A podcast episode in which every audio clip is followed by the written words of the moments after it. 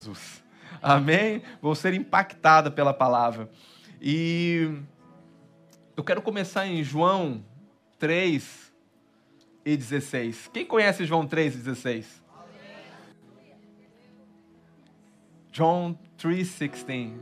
Eu acho que é um dos versículos mais famosos. Eu acho que todos conhecem esse versículo. Mas nem todos talvez entendem o que esse versículo diz. Nós falamos muitas coisas sobre esse versículo, mas hoje eu quero falar de algo que talvez você nunca ouviu falar, sobre João 3 e 16. Eu quero falar nessa manhã sobre o centro do coração de Deus. Amém? João 3 e 16. Diz assim: Porque Deus amou. Porque Deus amou ao mundo de tal que deu seu Filho unigênito para todo aquele que nele crer, não pereça, diga, tenha vida eterna. Tenha vida eterna. Para que não pereça, mas que tenha a vida eterna. Pai querido, eu quero te agradecer, Pai. Obrigado por essa manhã, obrigado por esse dia, obrigado, Senhor, pela tua presença, Senhor que já podemos sentir aqui nessa manhã. Obrigado, Senhor, porque eu tenho certeza que o Senhor vai fazer coisas grandes nessa manhã. O teu fluir de vida, Senhor, vai liberar através da palavra, Pai. Pai, eu quero declarar que vidas serão tocadas, vidas serão impactadas. Eu quero já declarar nesses 21 dias de jejum que nós estamos entrando hoje, Pai. Nós vamos ver a tua glória, nós vamos contemplar o Senhor, nós vamos ver milagres acontecendo, nós vamos ver pessoas transformadas, pessoas curadas, pessoas libertas pessoas sendo alcançadas pelo Senhor, pessoas tendo revelação de quem o Senhor é. Pai, eu declaro, Pai, que nós entramos em um novo tempo, nós entramos em uma nova estação e nós queremos estar sensível àquilo que o Senhor tem para nós nesse tempo. Obrigado por essa igreja maravilhosa, obrigado pela vida de cada um dos visitantes que vieram aqui nessa manhã, que cada um seja tocado pela tua palavra, que cada um seja, Senhor, saia daqui, não da mesma forma que entrou, mas que eles venham sair daqui, Pai, totalmente totalmente Pai, cheios da alegria, do gozo e da paz do Senhor. Obrigado por tudo, Pai. Obrigado pelo teu amor e fidelidade, Pai. Em nome de Jesus. Amém. Glória a Deus. João 3 e 16, como eu disse, um dos versículos mais famosos. Versículo que eu ouço desde a minha infância, mas muitas vezes nós não temos entendido o que João 3 e 16 porque Deus amou o mundo de tal maneira que deu o seu filho para que todo aquele que nele não pereça, mas tenha a vida eterna. Sempre quando nós falamos sobre João 3 e 16, nós falamos do plano de salvação de Deus. Nós falamos da obra de Cristo, que veio, que enviou Jesus Jesus para quê? Jesus para ser a oferta pelos meus e pelos teus pecados. Nós sabemos que o que nos afasta, o que nos afastou de Deus foi o pecado. O pecado, quando entrou no mundo, quebrou um relacionamento entre Deus e o homem que havia criado. Mas nós sabemos que a restauração dessas coisas é quando Deus diz: Deus amou o mundo de tal maneira que deu o seu filho para que todo aquele que não lhe crer não pereça, mas Pastor, esse é um dos pontos. Deus enviou Jesus para ser a oferta, mas esse não é o evangelho completo. Porque o homem não foi feito para pecar. O homem não foi feito para errar o alvo. O homem foi criado para um propósito, e nessa manhã eu quero perguntar para você qual é o propósito de Deus e qual é o centro da vontade de Deus. João 3,16 é um acerto de rota. É uma correção de percurso, porque o homem não foi feito para cair, o homem não foi feito para quebrar o relacionamento com Deus. O homem, quando Deus criou, Deus criou um homem para estar com o homem.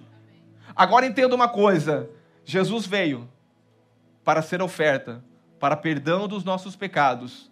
E olha o que diz o versículo: para que todo aquele que nele crer não pereça, mas tenha o quê? Mas tenha a vida eterna. Agora eu te pergunto, muitas pessoas falam, ok, pastor, vida eterna. Eu vou dizer para você, todos nós que nascemos, nós somos eternos. Ah, não. A questão é que quando você nasce, você já é eterno. Você não vai deixar de existir. O seu corpo vai voltar para o pó da terra, que veio do pó. Mas o seu espírito e a sua alma vai ter um destino para onde vai. A questão é que Jesus veio não é simplesmente para nos fazer eterno, porque nós já nascemos e quando todos nós nascemos, nós não vamos deixar de existir, vamos viver, diga, para sempre. Mas nós precisamos entender o que Jesus está dizendo, porque a verdadeira mensagem do Evangelho de Deus é nos dar a vida eterna. Agora eu vou te explicar o que é vida eterna. João 17 e 3. O que é vida eterna? Não, pastor, vida eterna é viver para sempre. Não, você já nasceu e você vai viver para sempre. Ou com Deus, ou sem Deus. Mas olha o que ele diz: a vida eterna João 17,3, que é a vida eterna? E, é, e a vida eterna é esta. Que é a vida eterna? O que é a vida eterna? A vida eterna é esta, que conheçam a Ti, único Deus verdadeiro, e a Jesus Cristo. Isso é vida eterna. Muitas pessoas acham, pastor, vida eterna é viver para sempre. Não, vida eterna é conhecer o Pai e é conhecer o Filho. Deus nos criou, entenda uma coisa: a verdade, a, a verdade é que as pessoas vivem aqui na terra, mas muitas vezes nós oferecemos um evangelho somente para o futuro. Escuta o que eu vou falar, não é errado. Não, se você aceitar Jesus, o teu, o teu futuro, a tua, a, a tua salvação está garantida. Vida eterna, escuta o que eu estou falando, é muito mais do que o teu futuro está garantido, porque muitos às vezes falam assim, mas eu estou tentando sobreviver. Meu casamento está indo por água abaixo, minhas finanças estão indo por água abaixo, eu não tenho tempo desse negócio do futuro, que eu quero viver é viver agora, então eu estou tentando, eu estou tentando me, me, me, manter vivo, porque as coisas desse mundo, tudo tá, parece que está me sufocando e eu estou vivendo um desespero, então o que eu quero agora é tentar ficar com a minha, o meu nariz acima da água, mas eu quero dizer para você, a vida eterna, é essa: que conheçam ao Pai, que conheçam ao Filho. E eu vou dizer uma coisa: Deus nos prometeu ter vida e vida abundante. Vida eterna é você querer ter um relacionamento íntimo com Deus. Vida eterna, porque conhecer a Deus, eu preciso me relacionar com Ele conhecer a Deus, eu preciso conhecer quem Deus é. E essa é a vida eterna. Que conheçam a Deus e que conheçam a Jesus como único. O verdadeiro propósito da salvação, escuta aqui, é ter intimidade e relacionamento com Deus. Você foi criado, escuta aqui, para o relacionamento. Você não foi criado para nada mais a não ser para se relacionar com Deus, com o Pai, com o Filho. E eu quero, nessa manhã, começar a palavra e falar sobre o centro do coração do Pai. Quem tem vontade de agradar a Deus aqui? Eu acho que essa pergunta fala, pastor, mas todo mundo quer agradar a Deus. Agora, de que forma eu quero agradar a Deus? Porque primeira coisa, para me agradar alguém, eu tenho que conhecer essa pessoa. Porque eu posso tentar querer agradar o pastor Luiz que está aqui e não saber dos gostos dele, e não saber o que ele gosta, e não saber aquilo que ele prioriza. Como que eu vou agradar alguém que eu não sei do que ele gosta, que eu não sei do que ele prioriza. O meu desejo é agradar a Deus. O meu desejo, eu sei que nós, todos nós temos um desejo de agradar a Deus. Eu acho que ninguém que está aqui, eu creio, não tem desejo de não agradar a Deus, mas todos nós que estamos aqui, nosso desejo é, mas eu vou dizer uma coisa para você. Agora, eu quero te agradar. Como que eu quero agradar essa pessoa? Da forma que eu acho que eu devo agradar ou da forma que essa pessoa quer? Então nós precisamos conhecer, e essa é a vida eterna. Que conheçam, que tenham, revela que tenham intimidade. Porque para mim agradar uma pessoa, para me dar algo a uma pessoa, eu preciso, diga, conhecer essa pessoa. Eu vou trazer aqui, eu já fiz essa, eu já falei dessa, dessa historinha, mas eu quero trazer para você. Imagine você, você que está aqui nessa manhã, chegou nesse domingo, deixou o teu celular por uma hora, glória a Deus. Tá com atenção aqui para ouvir a palavra, porque eu vou dizer uma coisa para você, irmão. Não tem como você tá, você tá aqui querendo estar tá no Brasil. Você tem que estar tá aqui com a sua mente e o seu coração aqui para você receber essa palavra. E eu tenho certeza que essa palavra vai te transformar. E você chegou aqui nessa manhã e você tem desejo de agradar a Deus. Aí você fala, eu quero agradar a Deus. E aí você vai, faz, vai fazer o seguinte: como que eu vou agradar a Deus? Ok. Eu vou agradar a Deus com as minhas habilidades. E o que, que eu sei fazer? Eu sei fazer um bolo muito gostoso. Aí você vai falar o seguinte: eu vou preparar um bolo para Deus. Quando eu morrer, eu vou chegar no céu. Mas eu vou fazer o seguinte: não vai ser qualquer ingrediente que eu vou preparar esse bolo, não. Vão ser os melhores ingredientes. Eu vou pegar os melhores ovos, eu vou pegar a melhor farinha e eu vou passar a minha vida toda fazendo esse bolo, porque eu tenho certeza que quando eu chegar diante de Deus, do meu Pai, Ele vai amar o presente que eu vou dar para Ele, porque Ele gosta de bolo.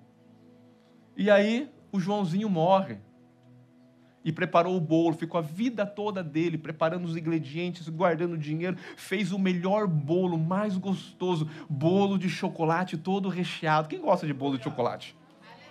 Se você não gosta, eu vou orar por você hoje. Alguém não gosta de bolo de chocolate? Aqui eu vou orar para você. Levanta a mão, por favor. Sinceridade, é bom ser sincero, aleluia.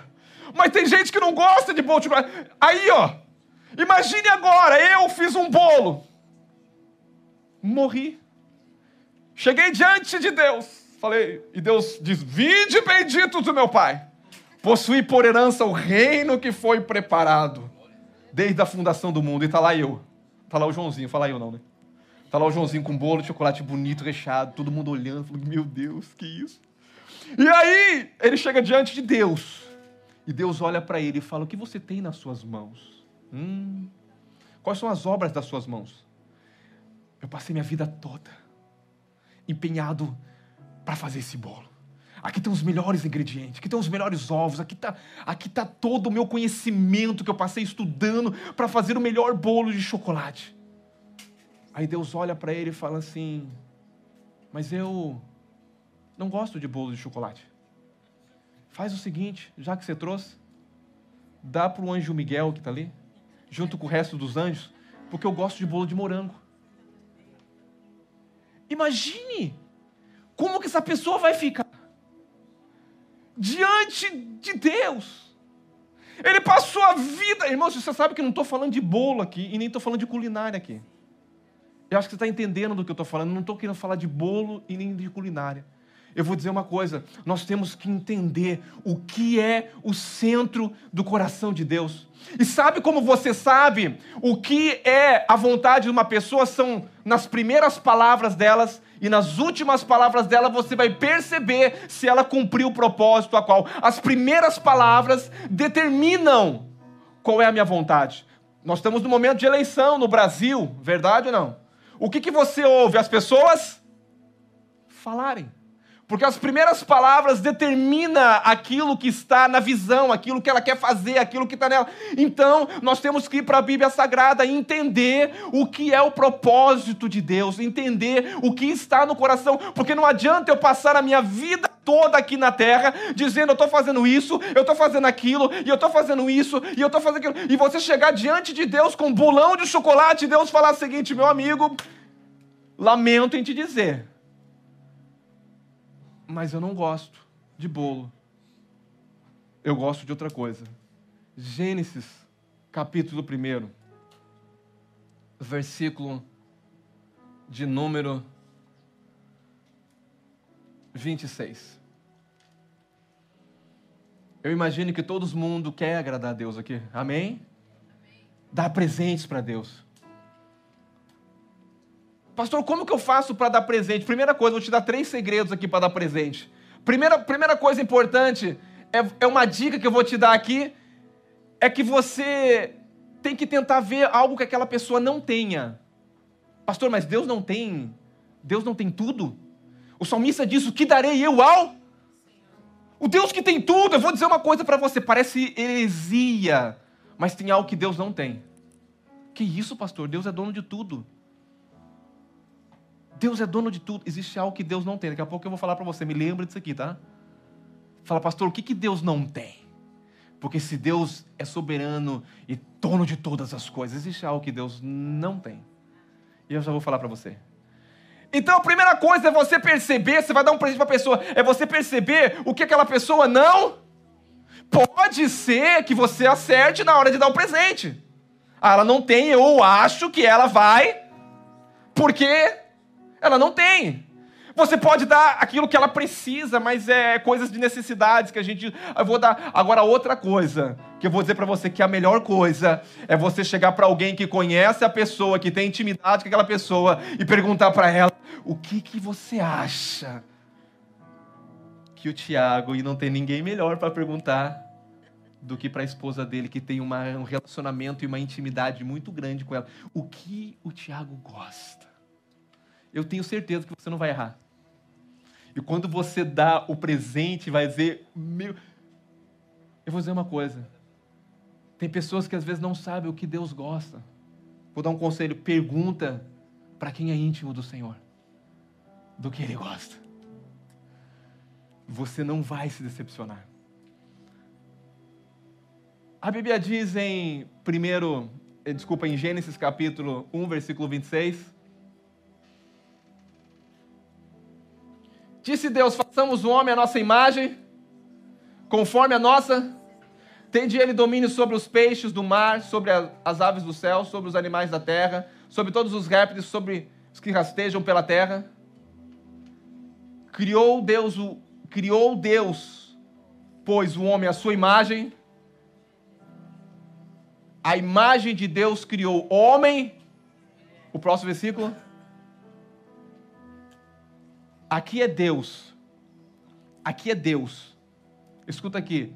Aqui é Deus dizendo qual é a vontade dele. Aqui é o homem que havia sido criado e Deus vai falar com o homem. E Deus os e disse: Eu quero filhos.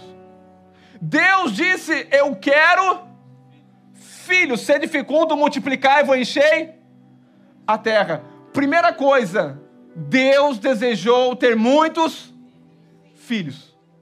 Quando Deus cria Adão, escuta aqui, meus irmãos, quando Deus cria Adão, Deus criando Adão, Deus não criou Adão para trabalhar para ele. Deus não criou o homem colocou na frente de uma fábrica de produção. Deus criou o homem Escuta aqui. E Deus criou o homem para se relacionar com o homem. Deus queria ter filhos. E ele disse: Adão, você tem uma missão aqui na terra. A sua missão é multiplica, enche essa terra, porque eu quero muitos filhos. E Adão, assim como eu fiz você a imagem e a semelhança minha, todos que nascerem de você, Adão, vão ser a imagem e a semelhança sua, mas vão ser a imagem e a semelhança minha, porque você é a minha imagem e a minha semelhança. E a Bíblia diz que Adão comia de todas as árvores, só não podia comer de uma, da árvore do fruto do conhecimento do bem e do e a Bíblia fala de duas árvores, umas que estava no centro do jardim e essa é a árvore da vida, diga árvore da vida.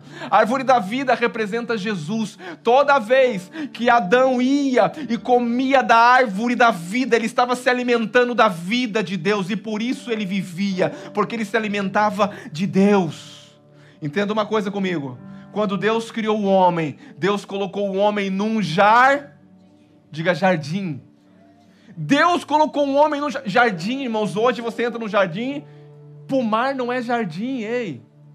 Jardim é um lugar cheiroso, é um lugar belo, que você entra para estar com alguém. Hoje, os, os jardins que nós vamos falar, esse jardim tem. Não, esse jardim que Deus criou era um lugar maravilhoso que Deus colocou um homem perfumado e fala: Adão, eu criei o Éden para que eu venha ter relacionamento com você. E essa é a vida eterna que conheçam. O propósito de Deus ao criar você, sabe qual foi? É ter intimidade com você. O propósito que Deus criou, o centro do coração de Deus é ter muitos filhos, mas o propósito é estar com o homem. Você sabe que Deus criou todas as coisas no sexto dia, até Deus criou todas as coisas em seis dias. Amém? Amém. Toda a criação de Deus foi quantos dias? Seis dias.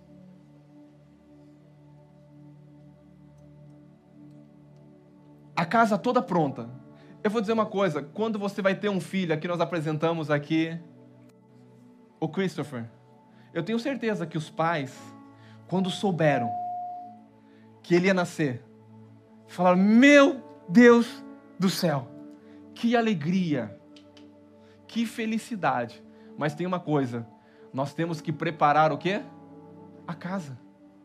Porque alguém está eu pintar esse quartinho. Vai ser rosa ou vai ser azul? O que será que vai ser? A expectativa. Irmãos, Deus, ao pintar o céu, colocar as estrelas, Ele não estava pintando para Ele, colocando para Ele as estrelas no céu. Ao Deus criar todas as coisas, preparar a casa, colocar os animais, colocar os peixes, colocar as florestas, colocar os rios, colocar os mares, você acha que Deus estava criando? Você acha que Deus precisa de mar? Você acha que Deus precisa de cachoeira? Você acha que Deus precisa de jardim? Ah, sim, Ele criou para estar comigo, sim, aí sim. Mas Deus não precisa de nada disso. Quando Deus criou todas as coisas, Ele estava preparando em seis dias, Ele preparou toda a casa, colocou tudo tudo e no, e no sexto dia, no final, ele vai criar o homem. E quando ele cria o homem, a Bíblia diz que ele cria segundo a sua imagem, a sua semelhança. E ele, o homem, quando ele acorda, quando ele nasce ali, quando ele vê Jesus, quando ele vê Deus, eu não sei. E ele diz assim: O que, que nós vamos fazer? Só que esqueça que o homem foi criado no sexto, o primeiro dia do homem é o sétimo. Quando Adão levanta no sétimo dia e diz para Deus: Deus, ou Pai, o que vamos fazer? É como Deus fala para ele: não esqueça que hoje nós não fazemos nada. Hoje é o sétimo dia. A Bíblia diz que Deus descansou. Des. Em qual dia? A Bíblia diz que Deus não cansa, irmãos. Mas a questão do descansar aqui é uma questão de obra realizada, de desfrutar. Eu vou dizer uma coisa para você: você está aqui e talvez você está querendo fazer muitas coisas para Deus, mas o que Deus quer realmente de nós, primeiramente, que nós crescemos, que nós multiplicamos, mas é o relacionamento. Deus diz para Adão: Adão, não esqueça, hoje é o dia 7, hoje ninguém faz nada aqui. Sabe o que nós vamos fazer? Nós vamos para o jardim, nós vamos agora é ter relacionamento, nós vamos agora, eu quero desfrutar do que eu criei Deus ali estava o quê? Desfrutando da obra da criação maior que era o homem e a mulher a qual havia criado. Eu vou dizer uma coisa para você. Você é a coroa da criação de Deus.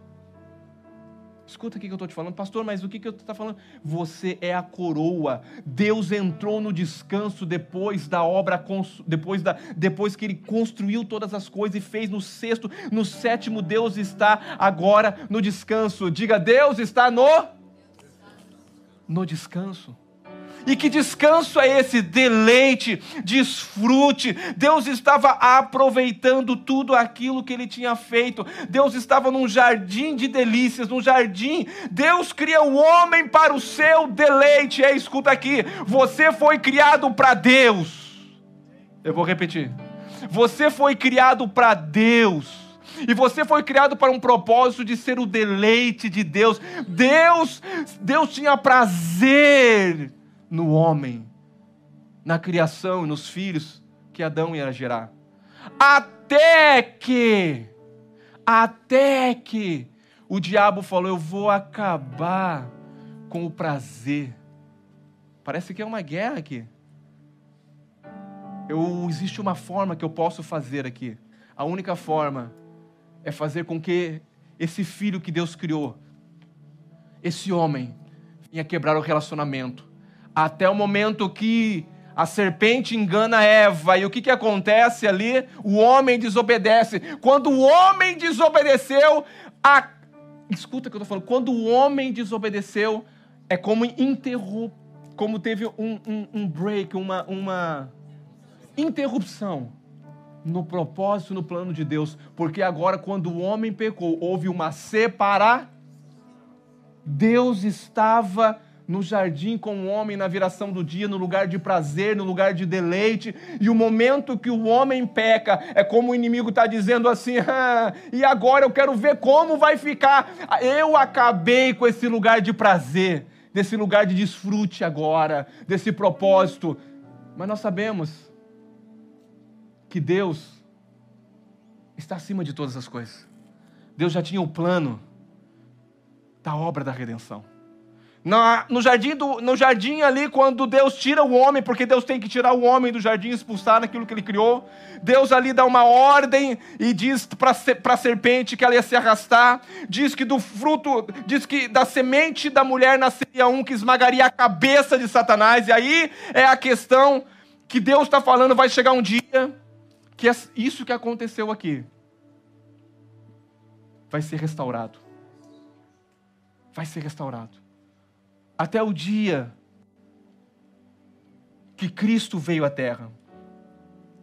Cristo veio à terra. Eu vou dizer uma coisa: o pecado quebrou o descanso de Deus. Pastor, o que, que Deus não tem? Você lembra dessa pergunta? Filho meu, dai-me o teu se Deus pede, é porque Ele tem? Você sabe que a única coisa que Deus não pode controlar e manipular é o seu coração. Deus te deu livre, diga livre-arbítrio, poder de decisão, poder de decidir por Ele ou não, de querer Ele ou não. Então, quando Deus, quando o pecado entrou, houve quebra do relacionamento. Agora o homem afastado de Deus, o propósito de Deus parece que é adiado, mas Deus agora vem e traz agora uma palavra. E quando Deus libera a palavra, ele diz que da semente da mulher nasceria um. E quando Cristo, a Bíblia diz que o Verbo se fez e habitou entre, Deus veio à terra. Sendo Deus, eu já disse isso muitas das vezes aqui, sendo Deus, ele pega na mão de Deus, sendo homem, ele pega na mão do homem. E quando Cristo morre, a Bíblia diz, a Bíblia diz que quando Cristo morre, o véu do templo de separação que havia entre, entre Deus e o homem foi rasgado de alto abaixo. O que está dizendo? Quando Cristo morreu, Cristo morreu para nos levar ao Pai de novo, Cristo morreu para nos levar à casa de Deus. Só que entenda uma coisa: todos que nasceram de Adão estavam sendo a imagem e a semelhança de Deus até o pecado. Quando Adão pecou, Adão agora ele recebe uma outra natureza, uma natureza caída. E todos que nasceram de Adão nasceram de uma natureza caída. O primeiro Adão ele caiu. Mas o segundo Adão, diga o segundo Adão. A Bíblia diz que o primeiro homem ele foi feito de alma vivente. Mas o segundo homem, alma vivente gera alma vivente. Só que a alma vivente que gerava outra alma vivente se alimentava da árvore da vida. Quando Adão se alimentava da árvore da vida que havia no meio do jardim também, ele recebia a vida de ele é alma vivente, mas se alimentava da vida de Deus e automaticamente, quando você ingere alguma coisa, aquele alimento faz parte do seu metabolismo. O que você está fazendo aqui nessa manhã? Diga, eu estou me alimentando de Deus. Porque a palavra que eu estou falando não é minha palavra, é a palavra de. Então, automaticamente, quando você ouve a palavra, você estando aqui, ah, pastor, eu estou aqui, não, acho que é importante, eu vou dizer uma coisa: quem, quem de mim se alimenta por mim, vive se você se alimenta da palavra, você vive pela palavra, meu irmão. Se você alimenta de Cristo, você vive por Cristo. Adão, alma vivente, se alimentava da árvore do conhecimento, ah, da árvore da vida, recebia a vida de Deus. Até o momento que Deus tira ele do jardim e fala: Você comeu a árvore do conhecimento do bem e do mal. E eu disse que no dia que você comesse, você morrer. E agora você tem que sair do jardim, meu amigo. e não pode mais comer da árvore da vida. E agora você tornou alguém que saiu do propósito original. Você agora é uma natureza caída. E todos que nasceram de Adão nasceram numa natureza caída. Até o segundo Adão. Quando Jesus veio, a Bíblia diz que ele era um espírito, veio vive. Porque, de, porque todos que creram deu o poder de serem feitos. Porque todos os que creram no seu nome deu o poder de ser. Quem é filho de Deus? Já falei esses dias aqui. Todos são filhos de Deus? Não, tem muita gente que é natureza caída, irmão. Ainda está no velho Adão. E quem está no velho Adão vive como o velho Adão, vive no pecado, vive na mentira, vive no roubo, vive... e isso é natureza, não tem como mudar, a não ser que você morra e nasça de A Bíblia diz que nós fomos sepultados com Cristo. Quando Cristo morreu, nós quando Cristo ressuscitou nós, na morte de Cristo e na ressurreição, ele morreu pelos meus ele não tinha pecado. Ele morreu pelos meus e ressuscitou para minha justifica. Eu morri com ele, eu morri como um velho homem, mas quando ele viveu, quando ele ressuscitou, eu ressuscitei com Cristo para, com uma nova nato, um espírito vivificante. Quem eu sou hoje, pastor? Você é uma nova criatura. Quem eu tenho hoje, pastor? Se você crê em Cristo Jesus, você tem o Espírito Santo de Deus que habita dentro de dentro de. Irmãos, eu falo para você que talvez você fala, legal, pastor. Eu vou dizer uma coisa. Quando eu falei essa é a vida eterna, escuta o que eu vou falar aqui, que conheçam o Pai. Ah, eu conheço o Pai. Eu conheço. Irmãos, o conhecer não é no intelecto. O conhecer não é. As pessoas dizem, mas eu conheço Deus. Mas eu conheço Jesus. Eu vou dizer, o conhecer está falando de relacionamento. Eu não sabia que o pastor. Olha quanto tempo que eu estou com o pastor Luiz. Eu não sabia que ele não gostava de bolo de chocolate. E eu querendo agradar ele, querendo dar um bolo de chocolate para ele. Mas a partir de agora, desse dia de hoje, na convivência que eu estou, eu estou conhecendo mais ele. Eu não vou dar um presente de bolo de chocolate para ele, porque eu sei que ele não gosta.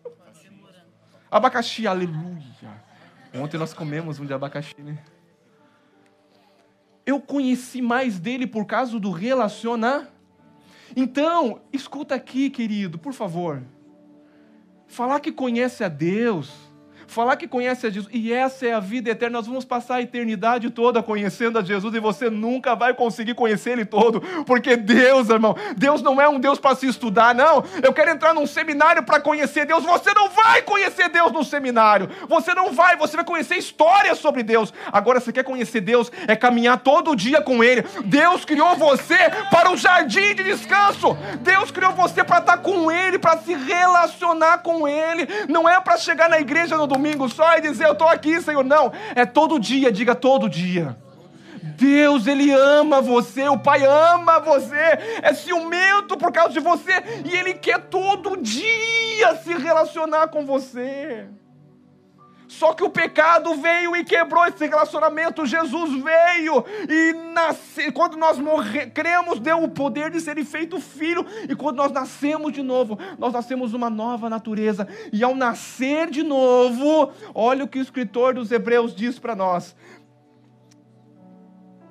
Eu disse que o pecado interrompeu. Interrompeu o que, irmãos? O descanso de Deus. Porque o descanso de Deus é porque Deus cansou? O descanso de Deus é eu quero desfrutar da obra que eu criei. É uma questão de ter prazer, de se relacionar.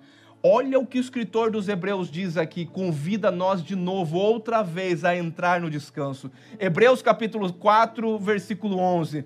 Esforçando-nos, pois, para entrar naquele descanso, a fim de que ninguém caia segundo o exemplo da desobediência quem desobedeceu primeiramente foi? E como que nós entramos no descanso agora? Pela obra do Calvário. Por Cristo Jesus. Irmãos, escuta aqui: nenhuma condenação há para aqueles que estão em Cristo Jesus. Pare de viver condenado a sua vida, entra no descanso. Chega de manhã e diga: Aba, Pai, o que, que nós vamos fazer hoje, Paizinho? Criou eu para o teu prazer, para o teu deleite, e eu quero aqui agora hoje viver exclusivamente para o teu prazer e para o teu deleite. Deus criou você para ter prazer em você, meu querido. Mas muitas das vezes nós não lembramos nem que Deus existe, nem quem Deus é. E eu vou dizer, e nós queremos às vezes eu quero agradar a Deus. Você sabe quando você agrada a Deus? Uma das coisas que você agrada a Deus é você entender que você foi criado por prazer dele, por deleite, por relacionamento. Deus não criou. Existem muitas igrejas, irmãos, que é a igreja do fazer fazer. É errado fazer coisas? Não, tem pessoas que fazem coisas querendo agradar a Deus. Mas não adianta você querer fazer coisa para agradar a Deus e chegar diante de Deus com um bolo de chocolate. Deus falava, legal. Só que eu não gosto de bolo de chocolate. Mas tem muitas obras que nós fazemos, são obras boas, mas tem obras que vai se queimar diante de Deus. Tem uma historinha de sementinhas. Quem conhece sementes? Diga, obra e fruto. Obra e fruto. Tem muitas pessoas que fazem muitas obras. Eu vou dizer uma coisa para você: dar comida aos pobres é muito bom. Tentar transformar esse mundo é muito bom. Fazer boas ações é muito bom. Bolo de chocolate é ruim ou é bom? Não tem nada de, de. Tem gente que não gosta, mas é bom. Obras de caridade é muito bom. Não estou falando que você não deva fazer, isso faz parte da, natureza. Mas é o que eu te pergunto: o que realmente Deus, o que está no centro do coração de Deus, o que Deus gosta?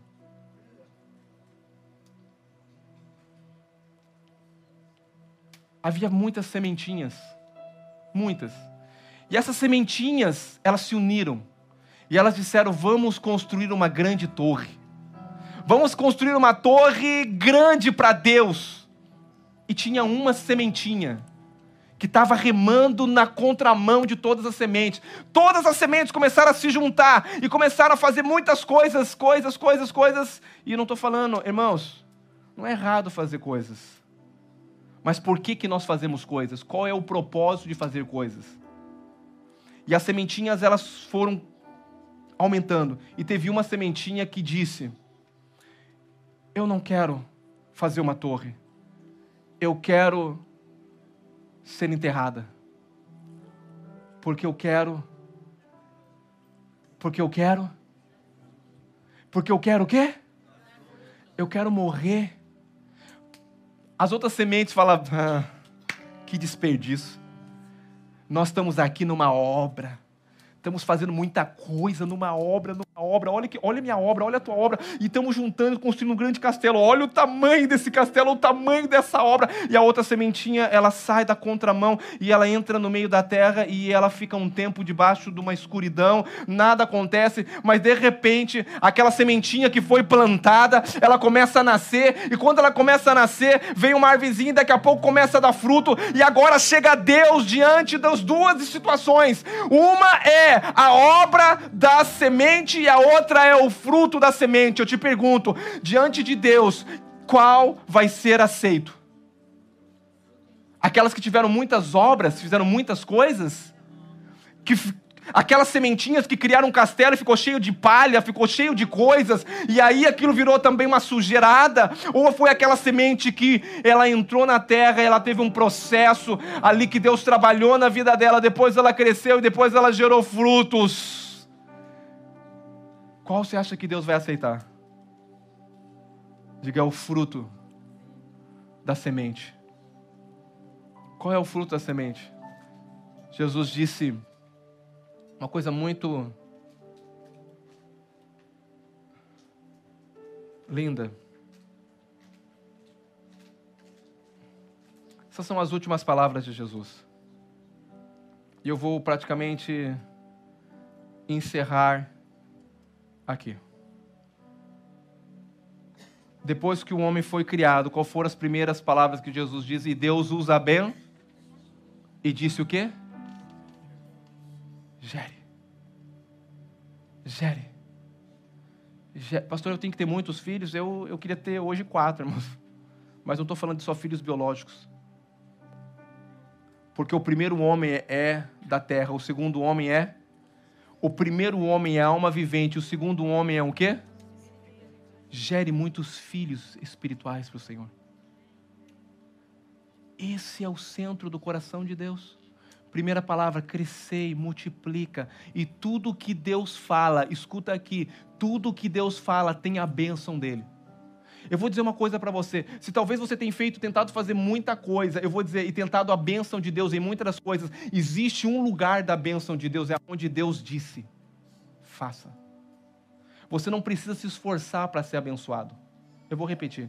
Você não precisa se esforçar para prosperar. A Bíblia diz: buscai primeiro o reino e a sua. Pastor, eu estou trabalhando demais, eu não tenho tempo. Vai continuar trabalhando. Sabe o que é a intenção do Egito? O Egito, que com fala do mundo lá fora, e Faraó, que era o que governava o Egito, é botar opressão nas pessoas. Quando Deus falou, eu vou tirar esse povo do Egito, sabe o que Faraó falou? Não vai não?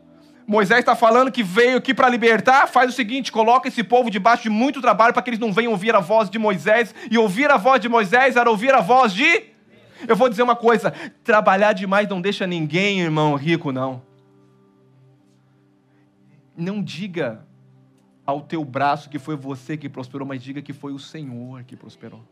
Eu vou dizer uma coisa para você: você quer prosperar em toda. E, e, dinheiro não é prosperidade. Porque você pode ter dinheiro e a única coisa que você pode ter é o dinheiro e não ter família, e não ter descanso, e não ter paz, e não ter ninguém ao seu lado. E sabe de uma coisa, irmãos? Eu vou dizer uma coisa para você: prosperidade, sim, prosperidade é uma vida plena em Deus, em tudo vai bem, em todas as áreas da minha vida. E Deus quer que você viva nesse lugar, nesse lugar de desfrute e descanso. Irmãos, eu sei que tem muita gente que está aqui ansioso, que está preocupado. Eu vou dizer uma coisa para você não fique ansioso e preocupado. Você tem um pai que te ama e que tem prazer em você. Pare de se preocupar e entre no lugar de descanso com Ele para conhecer Ele.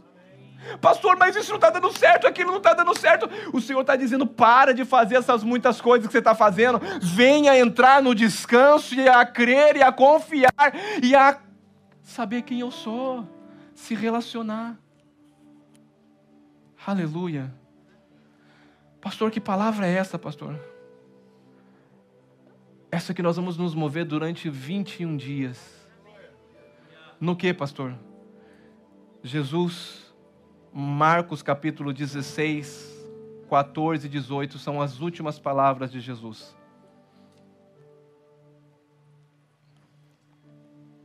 Finalmente apareceu Jesus aos quando estavam à mesa e censurou a o quê? Irmãos, Deus não suporta gente incrédulo. O primeiro pecado foi incredulidade, duvidou da palavra de Deus, não coma, que se comer morre. A serpente diz: Não, não vai morrer, não, vai ser como Deus. Vai comer, vai morrer. Duvidou de Deus, incredulidade. Como que você é salvo hoje? Pela fé. Você tem que crer para ser salvo hoje. É o caminho reverso. Jesus tinha acabado de ressuscitar. Finalmente apareceu Jesus aos 11. Quando estavam à mesa e censurou a incredulidade e dureza de coração, porque não deram crédito aos que o tinham visto já ressuscitado. Sabe que teve alguém que Tomé foi um, né? Se eu não tocar, se eu não tocar, eu não creio. Jesus censurou eles. E olha o próximo versículo que diz: E disse-lhe: Ide Irmão, Jesus acabou de aparecer. Jesus acabou de aparecer, Jesus censurou ele, vocês não creem, eu estou aqui, eu estou vivo, mostro, e agora Jesus vai dizer as suas últimas palavras praticamente antes de ir ao Pai. Ele vai dizer: ide por todo mundo e. Crie. Não está falando filho, está falando o quê?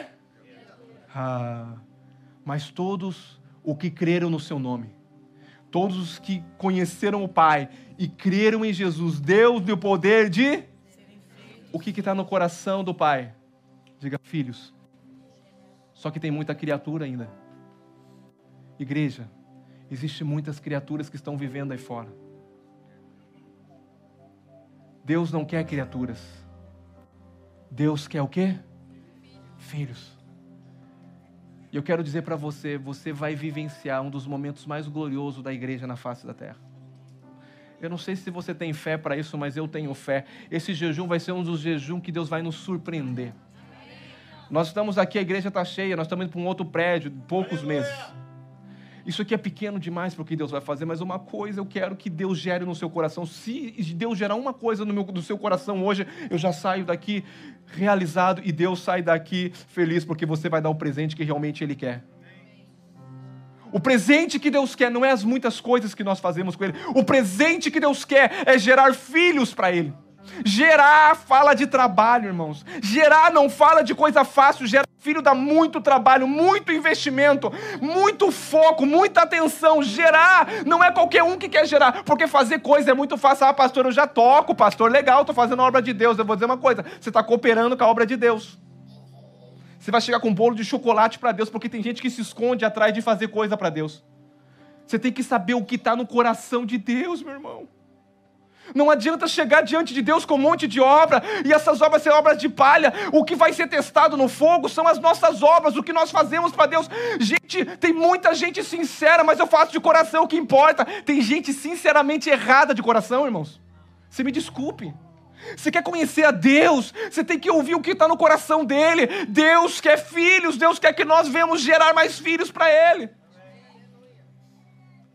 Pastor, mas eu estou fazendo tanta coisa, irmãos, talvez é, é tempo de você desfrear de tantas coisas. Eu vou dizer uma coisa: o, o, nosso foco dessa igreja aqui, sabe, é gerar. Nós temos uma igreja discipulado, nós discipulamos, porque é no discipulado que gera. Nós somos uma igreja que caminhamos junto, uma igreja família. Para gerar filho tem que ser em família. Não se gera filho se não for em família. Tem que ser uma igreja família, caminhar junto, viver junto, estar junto. Ah, mas eu não quero viver junto. Não, você foi chamado para viver junto na família de Deus. Deus não te criou para você viver isolado. Deus te criou para você fazer parte daquilo que Deus está fazendo, a família. Deus te ama, querido. Não é o problema, não é de amar. Deus te ama, mas Ele te ama tanto que Ele quer que você seja parte da família dele, inserido na obra. Ide por todo mundo, pregar o Evangelho a toda criatura. Ide por todo mundo. Ide por todo mundo.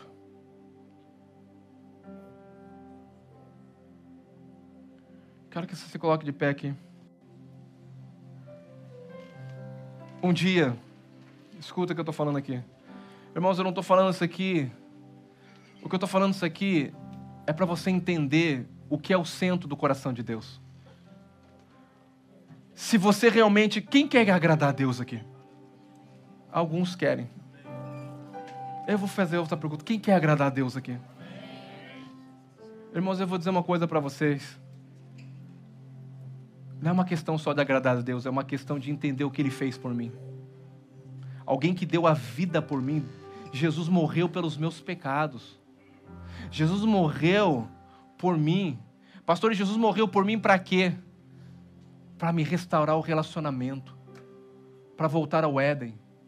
Porque Éden não é um lugar físico hoje, Éden é um ambiente que eu vivo. É o ambiente da minha casa em paz. É o ambiente da igreja onde eu chego a paz, chega o ambiente do trabalho, aonde eu chego, é onde eu estiver, as coisas vão estar em paz, porque hoje o Éden tem a ver, eu carrego o Éden dentro de mim, eu carrego a presença de Jesus dentro de mim. Jesus decide por todo mundo pregar o evangelho a toda. E Jesus disse a última coisa, mas vocês precisam de uma coisa, mas recebereis ao descer sobre vós. O quê? E sereis minha testemunha. Você recebe poder para quê? Para testemunhar. A criatura que existe um pai que quer reconhecer eles como filho. Mas a única forma é através de um outro filho que fale eu já fui uma criatura. Hoje eu sou filho. Por que, que eu sou filho hoje? Porque teve alguém que disse: deixa de ser criatura. Porque todos os que creram no seu nome, deu-lhe o poder de serem feitos filhos de Deus. O que, que eu estou dizendo aqui nessa manhã? Que o centro do coração de Deus é você, meu irmão. Não existe nada mais precioso para Deus do que você. Não existe nada mais precioso. E Deus prova o seu amor para conosco, que Cristo morreu por nós, sendo ainda pecadores. Eu vou dizer uma coisa: eu e você não valia nada, irmãos. O que nós valíamos era ir para o inferno. Eu vou dizer uma coisa: hoje nós estamos indo para o céu por pura graça, favor e amor e bondade de Deus. Não tem nada e nenhuma obra que faça você se qualificar a alcançar a salvação. Salvação é um dom, é um presente, é o amor de Deus para a tua vida.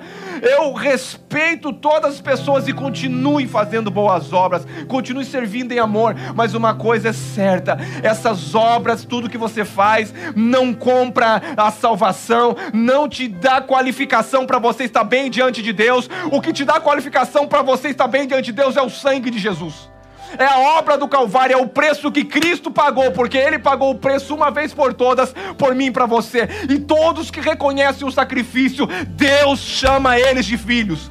Todos que reconhecem o presente que Deus mandou, você está querendo dar presente para Deus, mas o maior presente já foi enviado do céu para a terra, é Jesus. Não despreze o maior presente, não despreze o maior presente dos presentes. O maior presente que um homem e uma mulher pode receber não é um carro novo, não é uma casa nova. O maior presente é a salvação, é o sozo de Deus. Você já é rico, meu irmão. Escuta aqui que eu estou falando para você. Você já é mais rico do que qualquer rico que não conhece o Senhor Jesus. Porque a tua eternidade é conhecer o Senhor e viver para sempre.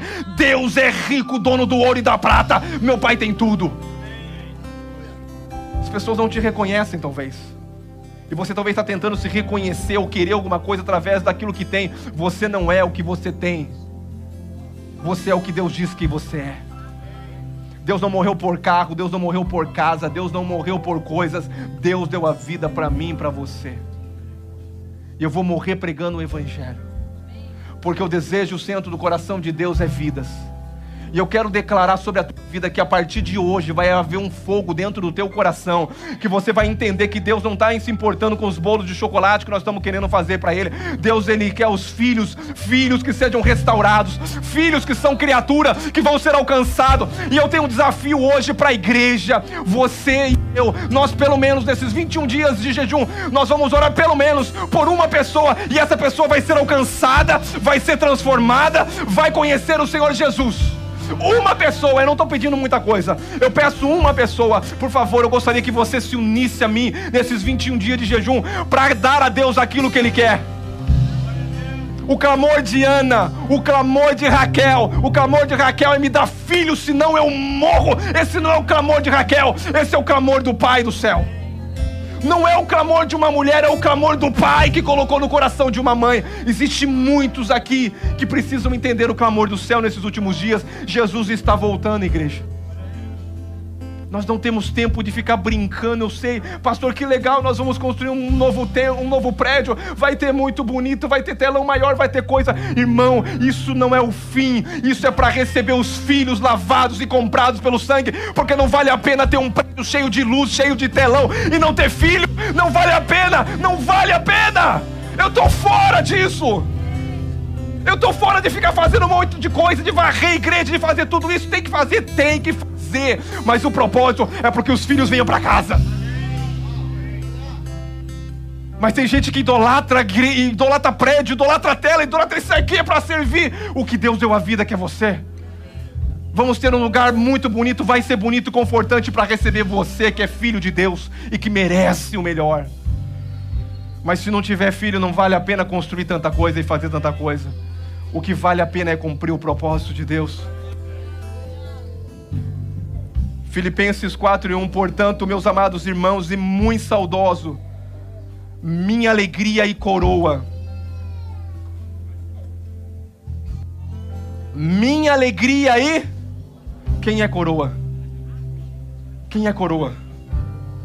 Minha alegria e coroa. Sim, amados, permanecei desse modo, firmes no.